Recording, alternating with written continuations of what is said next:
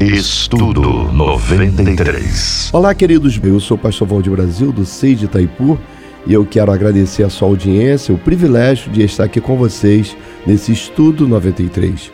A minha oração é que o Espírito Santo venha falar o seu coração e que ao término desse estudo você esteja muito melhor para viver um novo tempo e uma nova história. É sobre isso que eu quero falar com você.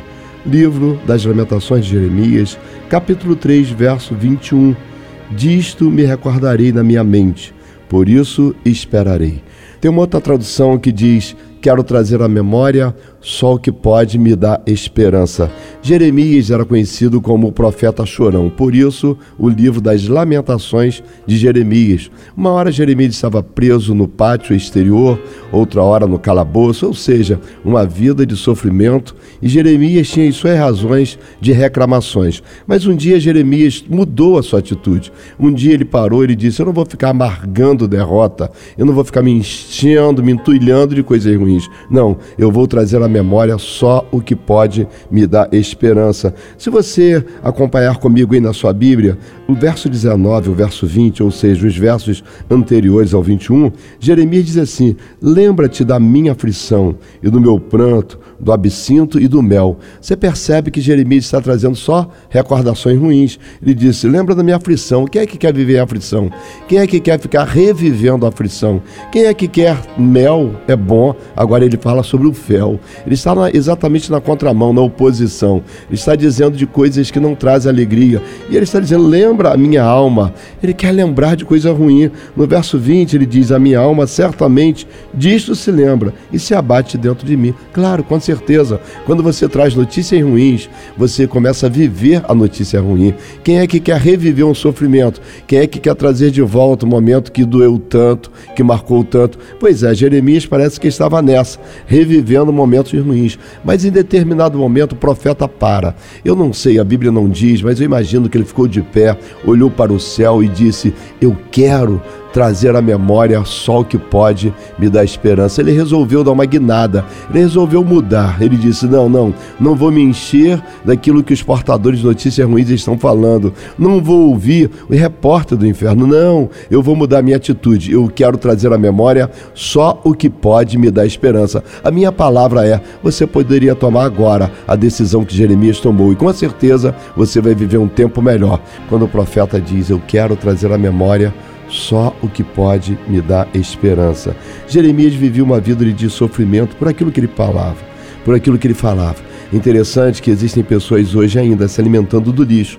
Eu tive o privilégio de abençoar uma obra lá no lixão, em São Gonçalo, e no dia que eu estive naquele local eu fiquei assim muito preocupado, porque eu vi um menino disputando com o urubu um frango podre. Eu vi pessoas brigando por causa do lixo, dos dejetos que eram jogados naquele lugar, pessoas se alimentando do lixo. Parece que Jeremias estava vivendo mais ou menos isso. Ele estava trazendo à memória só o que fazia sofrer, só o que fazia chorar. Mas depois que Jeremias Jeremias trouxe essa palavra, você percebe que os versos posteriores, ou seja, verso 22, verso 23, ele começa a viver esse novo tempo e essa nova história. Ele diz: As misericórdias do Senhor são a causa de não sermos consumidos, porque as suas misericórdias não têm fim novas são cada manhã, grande é a tua fidelidade. Que coisa linda quando ele muda a sua atitude, quando ele começa a trazer à memória o que dá esperança, ele começa agora a reviver um tempo novo, a viver coisas diferentes. Ele diz: as misericórdias do Senhor. Querido, sabe por que estamos vivos?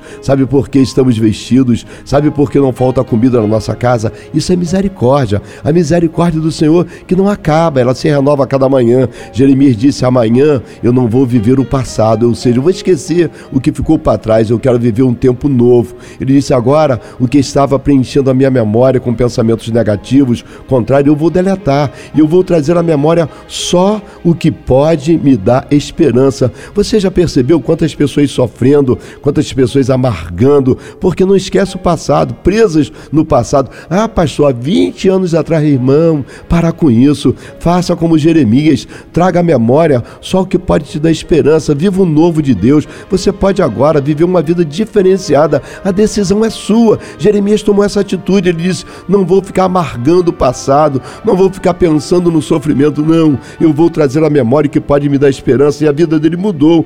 Veja só os versos 24, 25 e 26.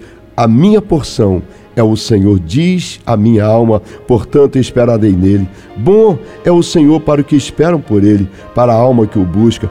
Bom é ter esperança e aguardar em silêncio a salvação do Senhor. Parece outra pessoa. Você lê os versos anteriores, Jeremias estava em polvorosa. Jeremias estava sofrendo, amargurado, estava no pranto. E agora ele diz: A minha porção é o Senhor. A minha porção não é mais o sofrimento. A minha porção não é mais a angústia, a mágoa, o ressentimento, não. A minha porção é o Senhor. Ele diz: Bom é o Senhor para o que esperam por ele, para a alma que o busca. Bom é ter esperança, que você tenha muita esperança. Nós estamos falando sobre um novo tempo para viver uma nova história. Eu usei o texto base, Lamentações de Jeremias, capítulo 3, verso 21, quando o profeta toma uma decisão dizendo: Quero trazer à memória só o que pode me dar esperança. Na realidade, Jeremias estava sofrendo muito. Por quê? Porque ele estava cheio de coisas ruins. Ele estava aguardando o lixo do passado, do ressentimento. Aprenda uma coisa: lixo você tem que jogar na lata do lixo. Passado, você tem que deixar no passado. Porque, infelizmente, o velho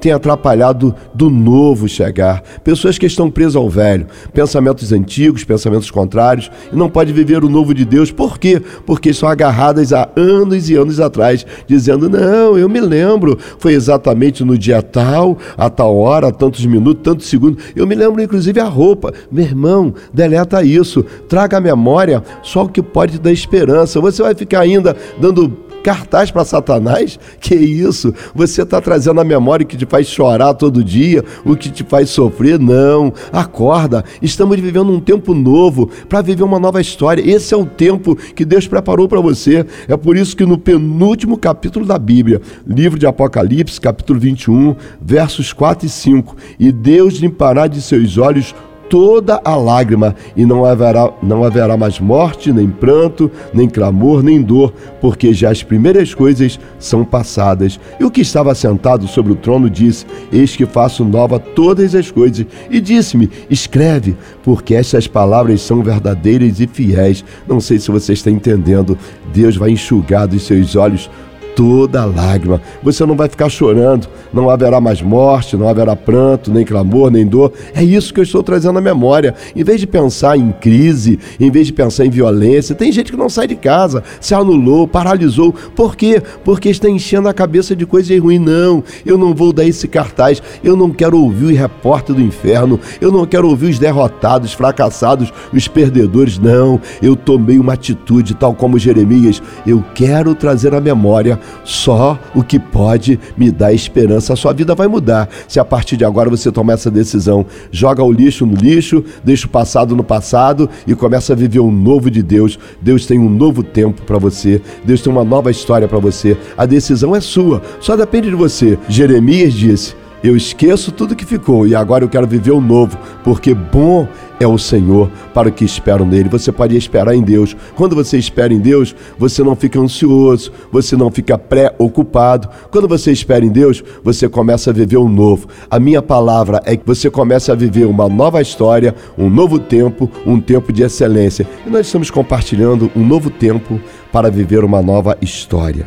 Texto base, Romanos, capítulo 12, verso 2 palavras do apóstolo Paulo, e não sedes conformados com este mundo, mas sede transformados pela renovação do vosso entendimento, para que experimenteis qual seja a boa, agradável e perfeita vontade de Deus.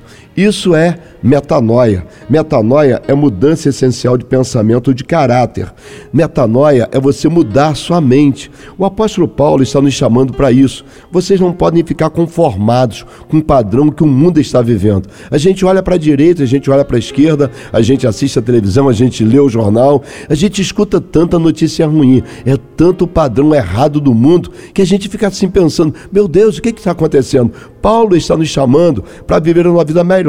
Paulo está nos chamando para experimentar a boa, agradável e perfeita vontade de Deus. Mas quando isso vai acontecer na minha vida? Quando eu começo a moldar a minha mente, quando eu me permito a ser transformado pela renovação do meu entendimento. Sabe o que é isso, querido? É mudar a maneira de pensar. Pessoas acordam pensando no fracasso, saem para ruas imaginando a que hora você é assaltado, quando alguém vai chegar aqui. Não, para com isso. Você não pode aceitar esse padrão. Você precisa precisa ser transformado no seu entendimento, trazer coisas boas para você. Porque quando você pratica isso, é Paulo que está dizendo, nós podemos experimentar a boa, agradável, perfeita vontade de Deus. Deus tem o melhor para você. Você precisa ter mudança, mudança na sua forma de pensar. Metanoia é mudança no que o indivíduo está vivenciando para um novo modo de viver. Nós precisamos disso, mudar o nosso entendimento, mudar o padrão de pensamento. Pessoas que vivem sempre pensando em coisas ruins.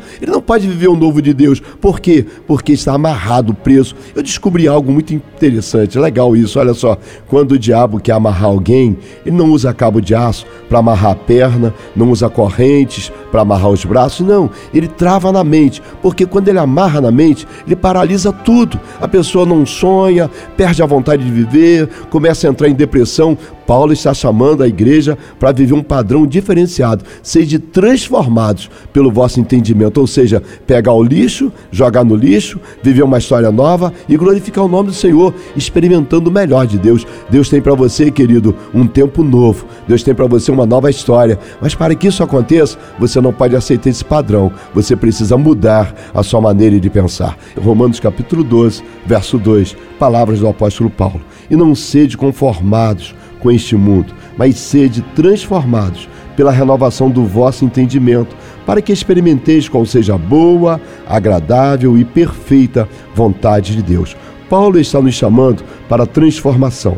Paulo está nos chamando para pensar diferente, para sermos renovados. Renovação quer dizer trazer o novo. Renovação quer dizer esquecer o velho e trazer tudo novo. Ah, pastor, quer dizer que eu vou esquecer de Jesus? Não, não. Calma, não é isso que eu estou falando com você. Eu estou falando para você não aceitar o padrão que o mundo está vivendo e você ser transformado. Transformação na mente, transformação na maneira de pensar. Porque o padrão do mundo hoje é o que? Um padrão de violência, é um padrão de desamor. Você vê aí o amor se esfriando. Parece que as pessoas estão amando mais coisas do que pessoas. Parece que as coisas estão ocupando o lugar de pessoas. Eu me lembro, há pouco tempo atrás, a gente chegava no estacionamento e tinha alguém sorrindo, preenchia um papelzinho, falava bom dia e tal. Agora você vai no shopping, você aperta o botãozinho, é a máquina que fala com você.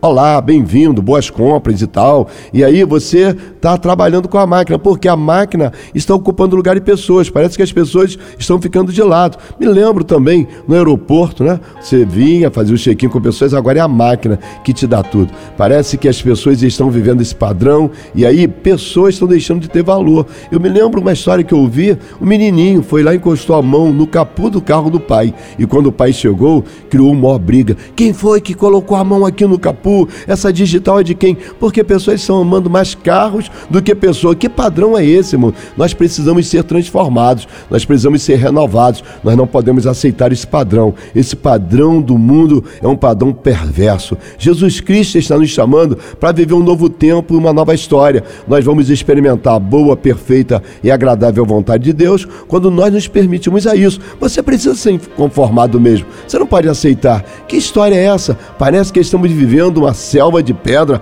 parece que estamos vivendo a violência, parece que a guerra está tomando conta da nossa cidade. Nós vamos aceitar isso? Não. Nós vamos orar, porque o Deus dos céus, ele pode mudar essa história. Quando nós somos transformados, renovados na nossa maneira de pensar, nós vamos agora viver o bom de Deus, o novo de Deus. Você pode fazer parte dessa geração de transformadores, homens e mulheres decididos a mudar a história na nossa cidade. Como? Vivendo o melhor de Deus. Nós temos a mente de Cristo. E quem tem a mente de Cristo não vive o padrão desse mundo, precisa viver uma mente diferenciada. E nós lemos no início, Romanos capítulo 12, verso 2, quando o apóstolo Paulo nos diz: Não sede conformados com este mundo, mas sede transformados pela renovação do vosso entendimento, para que experimenteis qual seja a boa, agradável e perfeita vontade de Deus.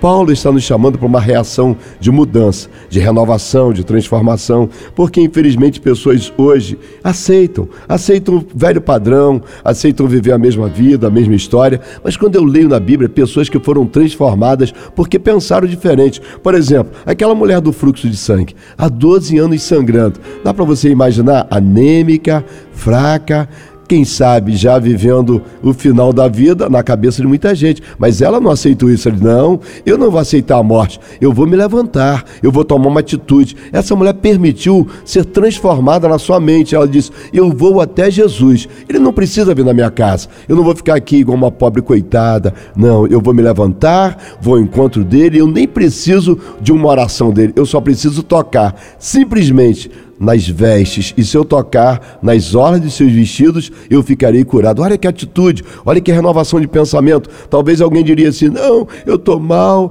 ah, eu estou fraquinha, eu estou anêmica, eu não tenho nem como sair de casa, eu não posso ir. Jesus que tem que vir aqui. Já viu uns crentes chorão? Pessoas assim, parecem, né, derrotadas, fracassadas, parece aquela galinha botafoguense, né, que só sabe cantar: tô fraco, tô fraco, tô fraco. Não, essa mulher não cantou essa canção, não. Ela disse: eu vou me levantar, eu vou partir para cima e quando eu tocar nas orlas das suas vestes, eu vou ficar curada. Foi isso que aconteceu. Ela veio contra a multidão, ela enfrentou lutas, ela enfrentou desafios, mas ela disse: A minha mente está renovada, eu estou transformada, eu estou pensando diferente, eu vou tocar. E quando ela toca, Jesus para. Jesus disse: Alguém me tocou. Imagina Pedrão dizendo: Senhor, que loucura é essa? Todo mundo está te tocando. E Jesus disse: Não, alguém me tocou diferente, porque eu senti que de mim saiu virtude. Sabe por que isso aconteceu? Porque alguém permitiu ser transformado na sua mente, permitiu a renovação. Ela disse: não vou, não vou aceitar esse padrão, não vou aceitar essa situação, eu vou me levantar, eu vou tocar e o milagre vai chegar. É isso que Deus tem para você. Eu quero te motivar para que você pense assim, para que você permita ser transformado e renovado no seu entendimento. E aí, com certeza você vai experimentar a boa, agradável e perfeita vontade de Deus. Nós estamos compartilhando nesse mês de abril um novo tempo para viver uma nova história. Lucas capítulo 15, versos 11 e 12. Um certo homem tinha dois filhos, e o mais moço deles disse ao pai: Pai, dá-me a parte dos bens que me pertencem. E ele repartiu por eles a fazenda. Jesus conta nesse capítulo 15 do Evangelho de Lucas três histórias. Jesus conta a primeira história de um pastor que tinha cem ovelhas e uma se perdeu, ele procura e acha e se alegra, comemora. Depois Jesus fala sobre uma mulher que tinha um colar, que tinha dez dracmas e um dia ela procura, tinha perdido uma dracma, ela arruma a casa, acende a luz, encontra a dracma perdida, prepara uma festa, comemora e agora Jesus conta a terceira história sobre um homem que tinha dois filhos e um dia o mais novo resolveu ir embora. Preste atenção, Jesus falava essas histórias para dois grupos. Jesus falava para os publicanos e pecadores, que segundo Lucas, eles vinham para ouvir a Jesus, mas também falava para os fariseus e escribas. Esses murmuravam, eles diziam: Jesus come com pecadores e ele come com esses homens errados. Eram dois grupos, um grupo que ouvia e queria ouvir e um grupo que vinha para murmurar.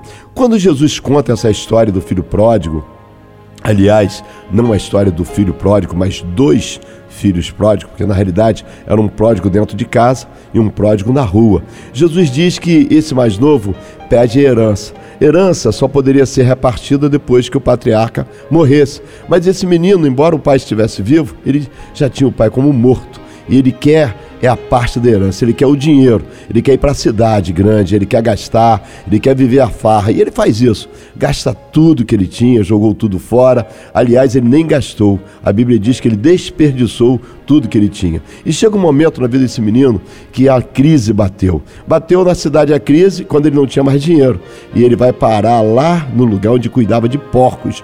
E a Bíblia é tão clara, diz que ele queria comer as bolotas que os porcos comiam, mas não lhes davam, ou seja, nem comida que o porco comia ele tinha. E mas esse garoto resolveu voltar atrás. E o que me chama atenção é isso. Ele queria viver de, novamente um novo tempo e a nova história. Ele queria viver uma história diferente. Aquela história que estava vivendo era de desgraça, de perda. Talvez ele esteja falando com alguém que saiu da casa do pai, iludido, pensou que ia viver uma vida melhor, acabou tudo e agora já não tem mais o que fazer. Sabe qual é a palavra que eu tenho para você nessa hora? Que você volte, que você faça como esse menino tomou uma decisão: vou voltar para a casa do meu pai, vou me levantar. Porque quando ele faz isso, ele volta a viver um tempo novo e viver uma história nova. Talvez você esteja vivendo momentos tão difíceis, quem sabe a luta bateu forte na sua porta. Você já pensou em desistir de tudo, você já pensou até em morrer, mas eu tenho a palavra de Deus, tem um novo tempo, tem uma nova história que você pode viver. Você só precisa tomar uma decisão. É a decisão que o menino tomou. Eu vou me levantar, vou voltar para casa do meu pai e quando chegar lá vou falar: "Pai, eu errei, eu pequei.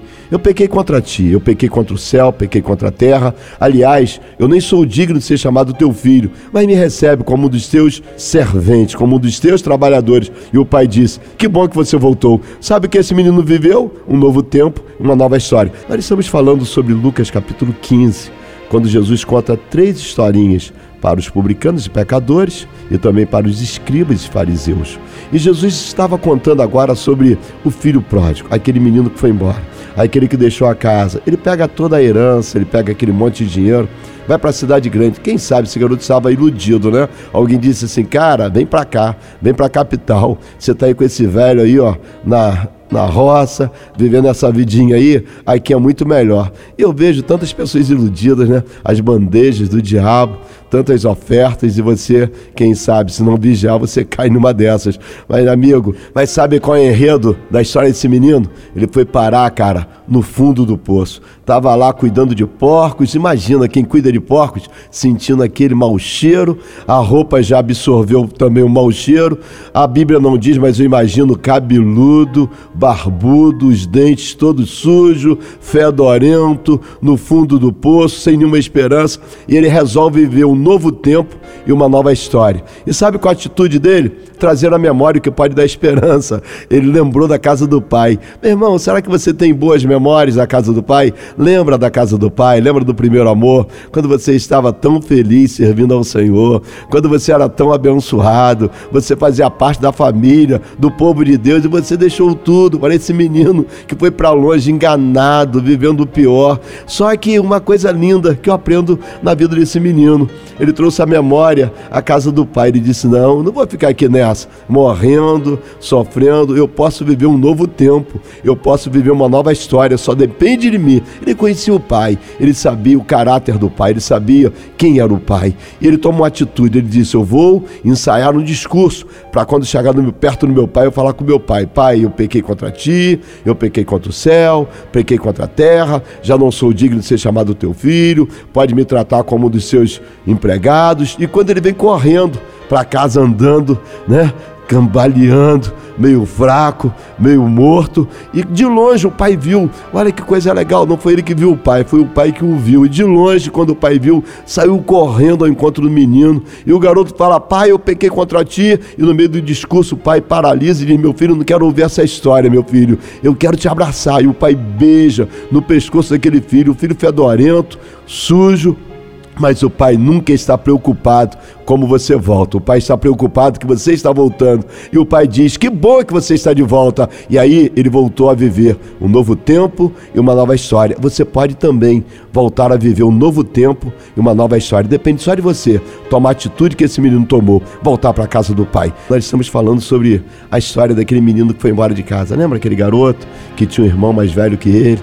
Pede herança e o pai repartiu entre os dois, a parte que cabia para cada um. E esse garoto foi embora. Mas quando ele viu que estava tudo errado, tudo perdido, ele falou: tem que voltar para a casa do meu pai. Ele volta. Interessante que quando ele chega na casa do pai, o pai abraça, o pai beija, e o pai diz: Meu filho, você voltou, e junto com você voltou a alegria. E o pai manda preparar a festa pega o novilho cevado que estava lá engordando para o momento da churrascada, pega a roupa nova, pega a sandália, pega o anel, coloca o filho novamente no string. Interessante que o anel era para dar de volta o poder. Poder de filho, não de servo. Ele queria voltar como jornaleiro. O pai disse: Não, você nessa casa é filho. Ele queria servir, mas ele nunca tinha servido. Mas ele agora volta diferente, porque agora ele vai viver um novo tempo para viver uma nova história.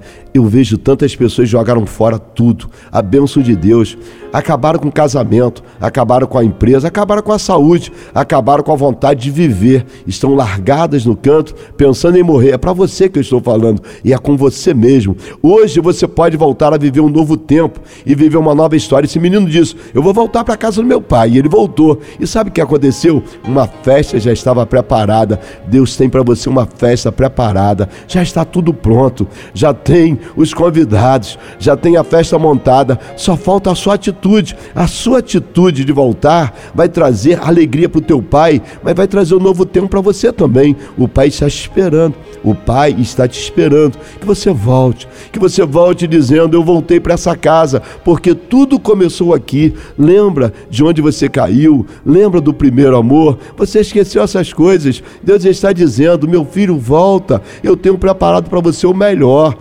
O que Deus tem para você é o melhor. Você pode viver esse novo tempo, viver essa nova história. A atitude é sua. O Pai já tem tudo pronto. O momento em que você voltar para casa, você vai experimentar um novo tempo, uma nova história, uma vida melhor, porque Ele quer te abraçar, Ele quer te beijar, Ele quer apagar todo o passado. O passado vai ficar no passado, o lixo vai ficar no lixo, a nova história vai começar para você e daqui para frente eu estou profetizando, eu estou te afirmando que Deus vai criar um tempo novo, um tempo de esperança. Você parou de sonhar, você parou de acreditar e Deus vai trazer tudo de volta. Novos sonhos, novas realizações, novas conquistas. Você vai passar a viver uma vida muito melhor, porque é isso que o Pai tem para você. Esses estudos 93, exatamente para isso, para você entender o que Deus tem na sua vida. Pessoas que precisam reviver, que precisam viver de novo, o novo de Deus para você. Nós estamos compartilhando nesse estudo 93 um novo tempo para viver uma nova história.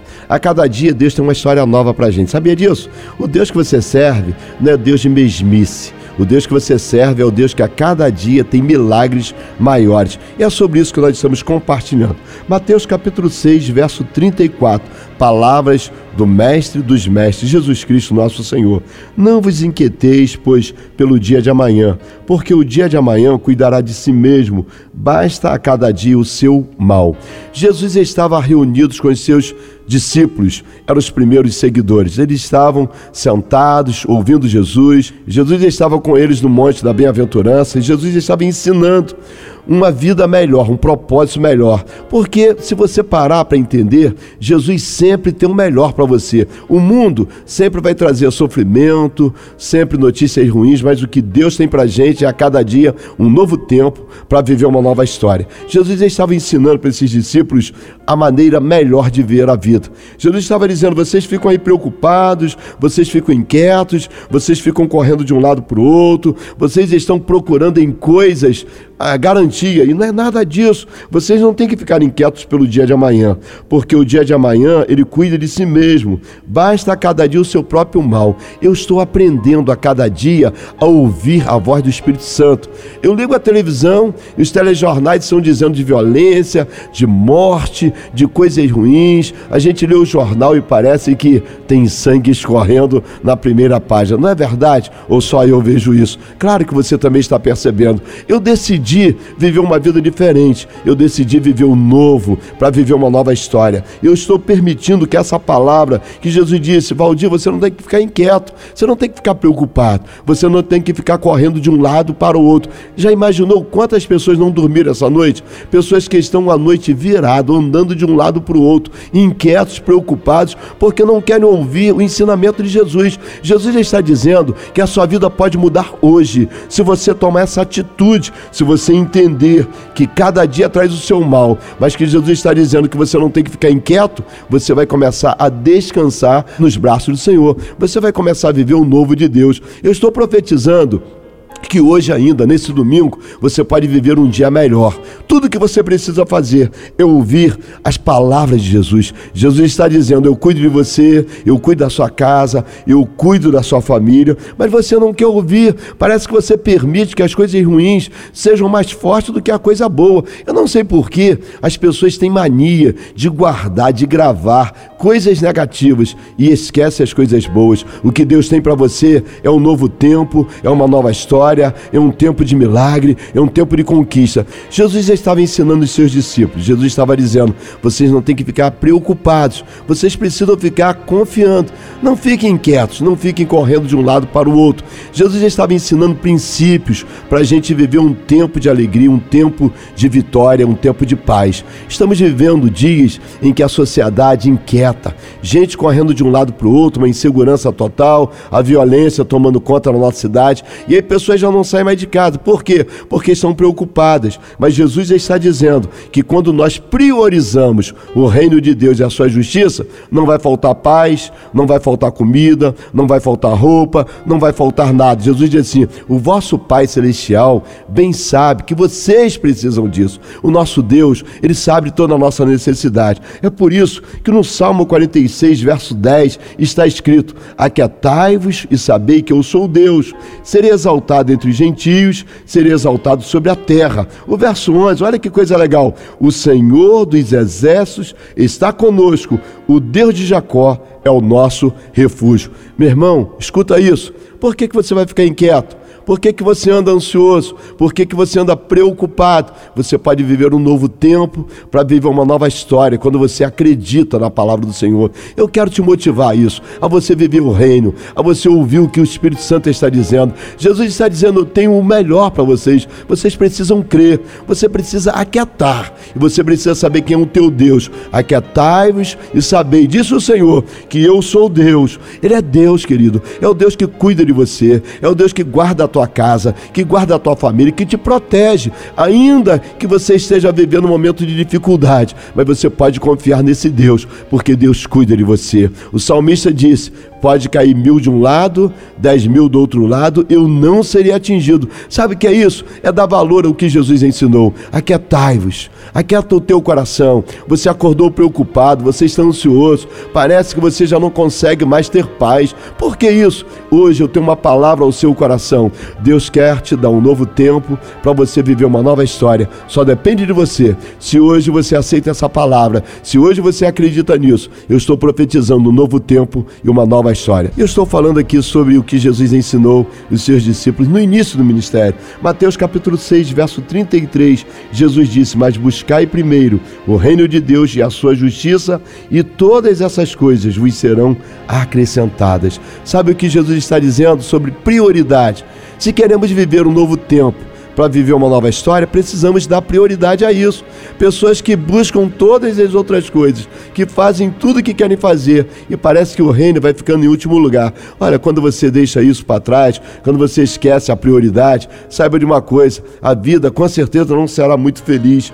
O Paulo, o nosso apóstolo querido, quando ele escreve aos Filipenses, capítulo 4, verso 6, Paulo traz uma máxima dizendo: Não estejais inquietos por coisa alguma, antes as vossas petições sejam em tudo conhecidas diante de Deus, pela oração e súplica com ações de graças. O que Paulo está dizendo? Nós vamos orar Vamos pedir? Sim, vamos orar, vamos pedir, mas a nossa oração deve ser com ações de graças. Quando nós priorizamos o reino de Deus, todas as coisas nos são acrescentadas. Nós podemos viver esse tempo, um tempo de paz, um tempo de esperança, um tempo de alegria. Quando nós entendemos isso, irmãos, a nossa vida muda. Talvez eu esteja falando com pessoas que estão inquietas, preocupadas, sem saber o que fazer. Alguém pode até dizer aí do outro lado: Pastor, você não sabe a minha situação, você não sabe como eu estou vivendo, mas eu quero te dizer que hoje ainda tem uma esperança para você. Existe um tempo novo, existe uma história nova que você pode viver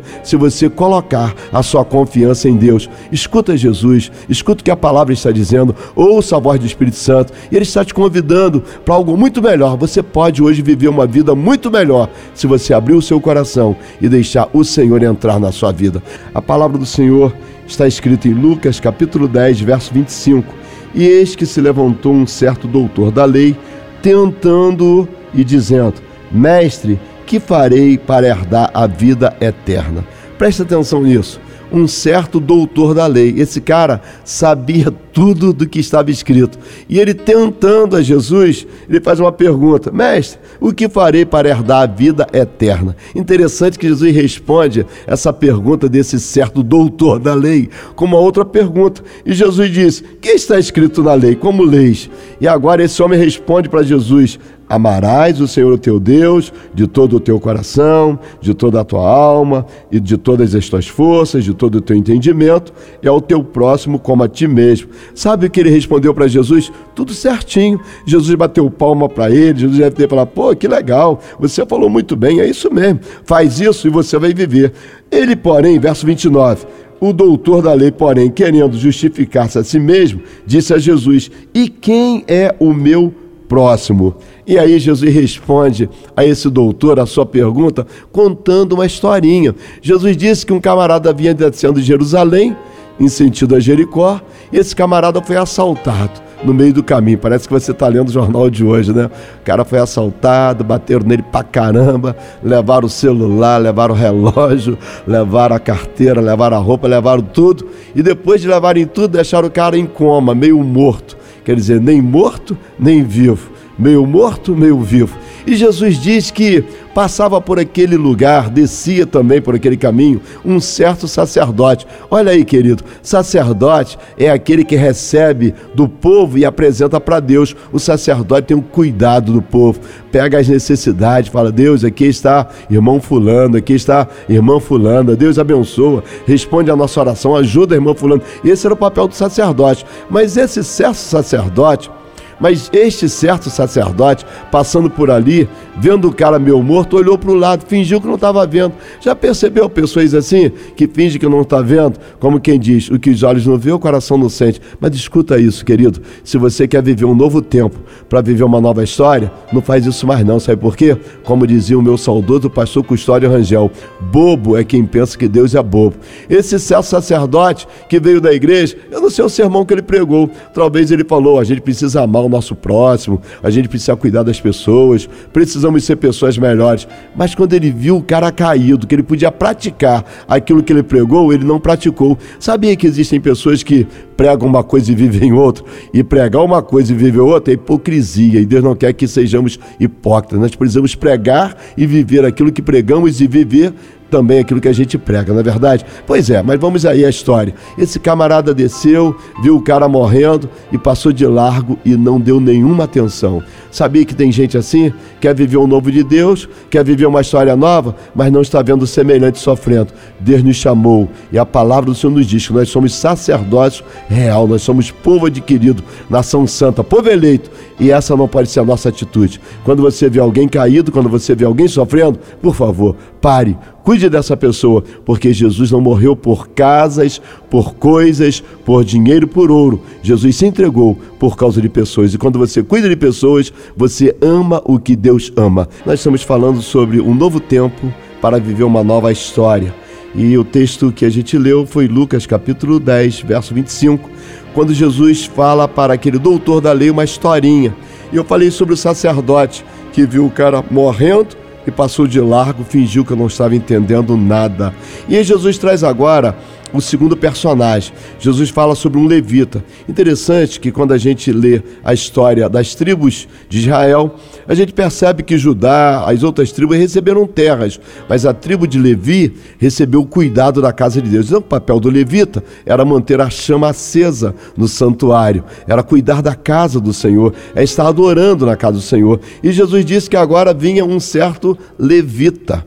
Eu não sei o que ele tinha cantado na igreja ou o que ele ia cantar na igreja. Eu não sei qual era o repertório daquele culto, mas Jesus diz que ele, quando passou perto do caído, aquele homem que estava assaltado, meio morto, meio vivo, o levita também passou de largo. E aí a síndrome do péssimo exemplo. O meu líder não fez, eu também não faço. Pessoas que estão seguindo coisas erradas. Mas você precisa entender que cuidar de pessoas é cuidar do melhor de Deus. E quando eu faço isso, eu começo a viver um novo tempo e vivo uma nova história. E Jesus disse que esse levita passou de largo também e não deu atenção nenhuma. E agora aparece o terceiro personagem da história. Jesus disse que por ali também vinha um samaritano E esse homem não estava vindo da igreja, nem estava voltando para a igreja. Ele estava em viagem. Você sabe, quem viaja tem um destino, tem hora para chegar. Mas esse samaritano, que era discriminado, que era um herege, aquele que alguém diz assim: esse não vai para o céu nem que a vaca tussa,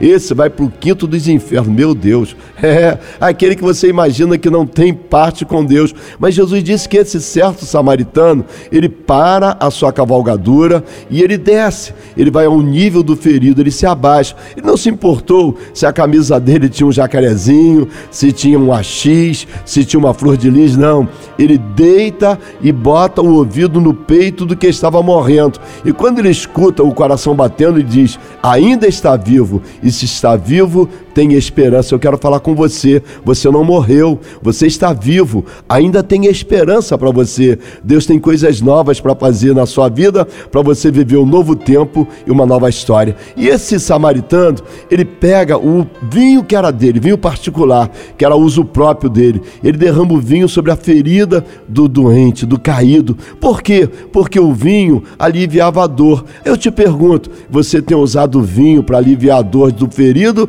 ou você você tenha colocado o dedo na ferida para sangrar mais ainda. Esse samaritano pega o azeite, que era dele, que era particular. Ele derrama o azeite sobre a ferida. O azeite é para curar. Aí eu te pergunto, por favor, não responda para ninguém. Você usa azeite ou você usa caldo de pimenta, caldo de limão para doer mais ainda? Sabe que eu estou falando a você o que Jesus disse? Nós precisamos amar o nosso próximo. Nós precisamos cuidar do nosso próximo. Eu vejo que a igreja hoje, infelizmente, parece que está preocupada mais com coisas do que com pessoas. Mas quando você cuida de alguém que está caído, de alguém que está ferido, você está exalando a essência do evangelho de Jesus Cristo nós precisamos de viver um novo tempo, uma nova história. Ouvi alguém dizer que a igreja é o único exército que mata os soldados feridos. Isso é mentira do inferno. Querido, não deixe isso entrar no seu coração, porque você é a igreja do Deus vivo. Nós somos a igreja do Senhor e a igreja do Senhor cuida do ferido. A igreja do Senhor derrama vinho para aliviar dor e azeite para curar a ferida. Que você tenha essa visão para viver um novo tempo e uma nova história. Eu estou contando a história do samaritano, quando ele viu alguém caído, quando ele viu alguém no meio da estrada meio morto, diferente do sacerdote do levita que estavam vindo da igreja, não pararam para dar atenção. Esse samaritano, Jesus disse que ele para, desce da cavalgadura, derrama vinho, derrama azeite, gasta tempo para fazer os primeiros curativos, primeiros socorros ali na rua, e ele abre mão do seu lugar, coloca o ferido no seu lugar na cavalgadora, e ele vai puxando até o hotel. E quando ele chega nesse hotel, ele vê na portaria lá uma tabela de preço: quarto pequeno X, quarto maior XX. E ele resolve escolher o quarto maior, porque ele queria dar lugar para o ferido. E Jesus disse que ele passou a noite toda curando cuidando daquele homem que estava morrendo. A Bíblia não fala, mas eu imagino que todo o tempo ele falava no ouvido do ferido: Eu estou aqui, eu estou cuidando de você, você não vai morrer, conta comigo, estou junto com você. E ele passa a noite toda investindo tempo para cuidar daquele que estava morrendo. Aí eu vou abrir um parênteses aqui para fazer uma pergunta a você: Você tem investido tempo para cuidar do ferido? Você tem ficado madrugadas orando por alguém da sua família que está morrendo? Você tem investido tempo para socorrer aquele que diz: Eu vou dar um tiro na cabeça, eu não aguento mais, eu quero morrer? Você tem se importado com esse que está morrendo? Pois é, o samaritano, ele investiu a noite toda cuidando do ferido. E quando o dia amanhece, ele procura o dono do hotel, ele paga a conta e ele deixa dois dinheiros e diz assim: Ó, estou te deixando aqui dois dinheiros para cuidar dele. E se esse dinheiro não for suficiente, eu estou disposto a voltar por esse caminho caminho, onde tem ladrões, onde tem perversos, mas eu volto por aqui e eu pago o complemento da conta se o dinheiro não der. Talvez um de nós deixaria um cartãozinho e ia falar com o dono do hotel. Olha, quando ele voltar ao estado normal, apresenta para ele a conta. Diga quanto eu gastei aqui, tem mais um litro de vinho, tem mais um litro de azeite, tem mais atadura que eu gastei no meio do caminho. Manda ele depositar de volta na minha conta. Não, esse homem fez o contrário. Ele deixou dois dinheiros e ele disse: se esse dinheiro não for suficiente, eu dou mais dinheiro dinheiro. Sabe por quê? Porque ele estava disposto a cuidar de alguém que estava morrendo. E não se importou se ele sujou a sua camisa de marca de sangue, não se importou de pegar o peso daquele caído e colocar no seu lugar na cavalgadura, não se importou de pagar o hotel, não se importou de ficar uma noite cuidando daquele homem que estava morrendo. Sabe o que eu quero trazer à sua memória? Que você precisa cuidar de alguém. Deus nos chamou para isso. A nossa história vai mudar. O nosso tempo será um tempo melhor quando entendermos isso. Deus nos chamou para cuidar de pessoas. Nós precisamos amar e servir. Eu quero agradecer a sua atenção nesse estudo 93, nesse tema, um novo tempo para viver uma nova história. E a minha oração é que você seja alguém melhor cuidando de pessoas. Eu sou o pastor Valdir Brasil, do Seitaipu, e a nossa missão é gerar vencedores! Estudo 93.